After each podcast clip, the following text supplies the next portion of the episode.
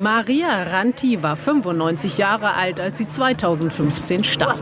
Heute wird ihr Sarg erstmals wieder geöffnet, denn es ist Zeit für Manene, die Reinigung der Toten. Mit Lieblingshandtasche und Tut soll die Tote nun ein paar Stunden mit ihrer Familie verbringen. Hier ein Zeichen der Nächstenliebe. So werden die Toten in Indonesien geehrt. Und das erzählt von einem ganz anderen Umgang mit dem Tod, als wir es gewohnt sind. Das kann man in diesem Ausschnitt aus der Tagesschau deutlich entnehmen. Während bei uns die Verstorbenen üblicherweise unter der Erde bleiben, werden sie hier ausgegraben und, naja, frisch gemacht. In Deutschland ist das nur schwer vorstellbar. Aber wie gehen wir mit Trauer um und können wir noch was lernen? Es ist Mittwoch, der 3. November und mein Name ist Lars Feyen. Hallo.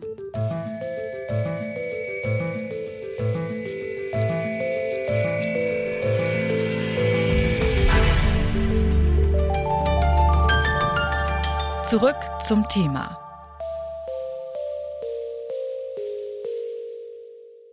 Wenn Menschen in Deutschland sterben, gibt es nicht nur weit verbreitete Gepflogenheiten, sondern auch ganz klare Regeln, was folgt.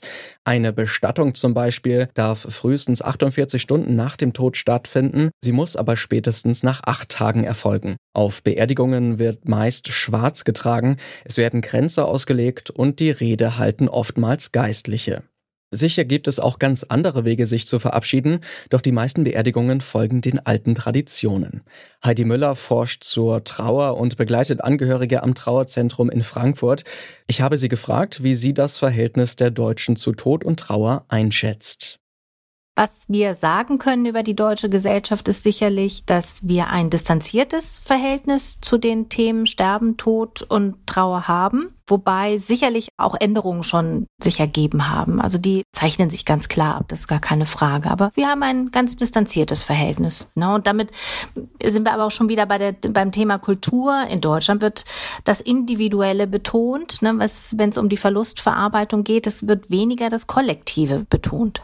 Woran liegt das denn, dass das Kollektive so wenig betont wird in Deutschland? Ist das tatsächlich eine historisch gewachsene Sache oder hat es vielleicht auch damit zu tun, dass unser Umgang mit Religion und anderen Bräuchen vielleicht sich in den letzten Jahren oder Jahrzehnten verändert hat? Also diesen einen Grund wird es kaum geben. Es wird ganz vielfältige Gründe dafür geben und mit Sicherheit hat das auch mit den gesellschaftlichen Umbrüchen und Wandlungen zu tun. Und mit Sicherheit hat es auch damit zu tun, dass wir eine Leistungsgesellschaft sind, ne, die Wachstum betont. Und da stellt sich durchaus die Frage, inwieweit hat das Einfluss darauf, dass ähm, Menschen so trauern, wie sie im Moment trauern. Ne? Also, dass sie sie so schnell wie möglich hinter sich lassen möchten, dass es in den privaten Raum stärker gerutscht ist. Ne? Aber das hat natürlich auch mit den gesamtgesellschaftlichen Veränderungen insofern zu tun, als dass wir nicht nur eine individualisiertere Gesellschaft geworden sind und das Individuelle halt stärker betonen. Es hat auch damit zu tun, dass wir uns auf Kernfamilien konzentrieren und nicht mehr in großen familiären Zusammenhängen oder Gemeinschaften zusammenleben. Und das wiederum hat zu tun mit der Industrialisierung, den Möglichkeiten. Ne? Ich kann heute in einem Ort aufwachsen, morgen beruflich in was weiß ich wo, ganz woanders sein. Also die Möglichkeiten sind einfach so vielfältig geworden und damit sind die Lebensläufe genauso vielfältig geworden. Und all das hat Einfluss genommen, natürlich. Wie hat denn die Pandemie vielleicht auch den Umgang mit Trauer verändert? Zumindest scheint es so, als hätten die Menschen oder einige Menschen gelernt, dass Sterben, Tod und Trauer kein Thema ist, was nur anderen passiert. Das war vorher immer häufig die Auffassung, sondern dass sie gemerkt haben, okay, Moment mal, das kann auch in meinem Familienkreis, unter meinen Freunden passieren. Also Sterben, Tod und Trauer sind Themen, die einfach definitiv jeden betreffen. Das scheint ein Trend zu sein, dass mehr Menschen begriffen haben, dass diese Themen nicht wegzuschieben sind. Es ist ja ohnehin so ein bisschen paradox. Ne? Jeden Abend können wir uns im Fernsehen Sterben, Tod und Trauer angucken, aber wir distanzieren uns dennoch sehr stark vom Thema selbst, wenn es uns betrifft. Aber möglicherweise holen wir es jetzt etwas mehr in die Gesellschaft hinein. Eine Sache haben wir durch die Corona-Pandemie zu Tod und Trauer schon gelernt, wie Heidi Müller sagt. Der Tod betrifft uns alle und ist nicht nur Thema der anderen. Doch es müssen nicht immer Pandemien sein, um Erkenntnisse zu gewinnen. Oft reicht auch ein Blick in andere Kulturen. Dazu habe ich mit Krisha Kops gesprochen. Von dem deutsch-indischen Philosophen wollte ich wissen, wie in Indien getrauert wird. Zunächst einmal muss man sagen, dass natürlich Indien wie auch andere kulturelle Räume sehr heterogen ist. Das heißt, es gibt eigentlich nicht die eine Art und Weise, einen Menschen äh, zu beerdigen oder eine Art und Weise zu trauern, sondern es gibt mehrere. Natürlich gibt es das Bild, das wir haben von der Verbrennung zum Beispiel. Ja, das ist äh, sehr weit verbreitet, aber es ist nicht die einzige Art und Weise. Es gibt aber nichtdestotrotz gewisse eigene Merkmale. Da wäre zum Beispiel mal die Dauer der Trauer. Also es gibt nicht nur das eine Begräbnis an einem Tag, an dem Tag innerhalb von 24 Stunden, nachdem die Person stirbt, sondern es gibt noch ein weiteres Ritual nach elf Tagen, dann normalerweise nach 31 Tagen und das kann dann sein, dass sich das nochmal wiederholt. Welchen Einfluss hat denn auch diese religiöse Vielfalt auf das Trauern und die Trauerrituale der indischen Bevölkerung?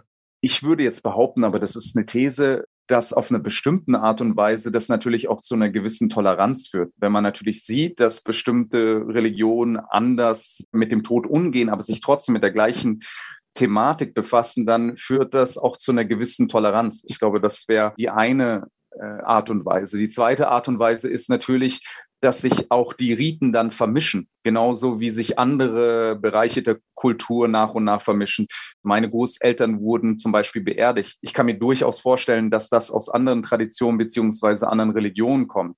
Würden Sie sagen, dass dieser Umgang mit dem Tod und auch mit der Trauer, der vielleicht ein bisschen mehr in der Gesellschaft oder in der Gemeinschaft dann auch verankert ist und weniger individuell, dass dadurch auch Vorteile entstehen, also dass da ein besserer Umgang mit dem Tod auch entstehen kann? Ich glaube, das ist insofern vorteilhaft, weil dadurch eine klare Linie vorgegeben wird, wie viel Raum man hat. Wohingegen man, wenn man in einem Raum lebt, wo man nur selbst auf sich selbst zurückgeworfen ist, wo man sich selbst um die Trauer kümmern muss, man tendiert sie einfach schweifen zu lassen oder nicht ihr genug Raum und Zeit einzuräumen. Und das ist natürlich, wenn es genormt ist und wenn eine ganze Gesellschaft das auf eine bestimmte Art und Weise praktiziert, vorteilhaft, weil ich dann automatisch den Raum schon habe und ihn mir auch nehmen kann und es selbstverständlich ist, dass ich nach einem Jahr nochmal zu dem Begräbnis gehe oder zu der Stätte, wo jemand gestorben ist oder nochmal mir Zeit für ein Ritual nehme. Und insofern hat das natürlich Vorteile, so eine Art Trauerkult zu haben.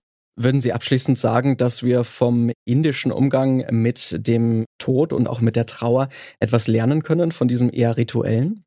Ja, wir können mehrere Sachen mitnehmen. Erstmal dem Ritus an sich wieder mehr Raum einzuräumen. Ich kann mich zum Beispiel daran erinnern, hier in Bayern hatten wir vor ein paar Tagen den Feiertag Alle Heiligen. Und ich kenne in meinem Umfeld eigentlich sehr wenig Menschen, die diesen Feiertag noch einem wirklichen Raum geben. Und ob zwar ich kein Christ bin, habe ich den Moment genommen, die Gelegenheit, um mich mit dieser Thematik zu befassen. Habe mich gefragt, von wem habe ich in der Vergangenheit Abschied genommen und warum war diese Person wichtig für mich? Und ich denke, das kann man eben ja aus dem indischen Kulturraum lernen, dass man wieder mehr auf Rituale achtet und dass man das vielleicht auch im Kollektiv tut, weil es ja bestimmte Anlässe gibt oder Situationen, die uns als Gesellschaft zum Trauern bringen, wie eben Anschläge in Halle und Hanau. Und da müssen wir wieder lernen, auch als Kollektiv trauern zu können. sich mehr Zeit und Raum zum Trauern nehmen. Und das am besten im Kollektiv. Philosophie und Trauerbegleitung sind sich einig, dass wir so heilsamer trauern können. Dafür muss man die Toten aber nicht ausgraben und einkleiden, nicht zwingend zumindest. Und klar ist auch, wie wir trauern, wird immer auch eine individuelle Frage bleiben. Schließlich reagieren wir nicht alle gleich auf den Verlust eines wichtigen Menschen. Das war's von uns für heute. An dieser Folge mitgearbeitet haben Mara Muck, Jonas Nikolik und Benjamin Serdani. Chefs vom Dienst waren Gina Enslin und Anton Burmester. Und mein Name ist Lars Feyen. Tschüss und bis zum nächsten Mal.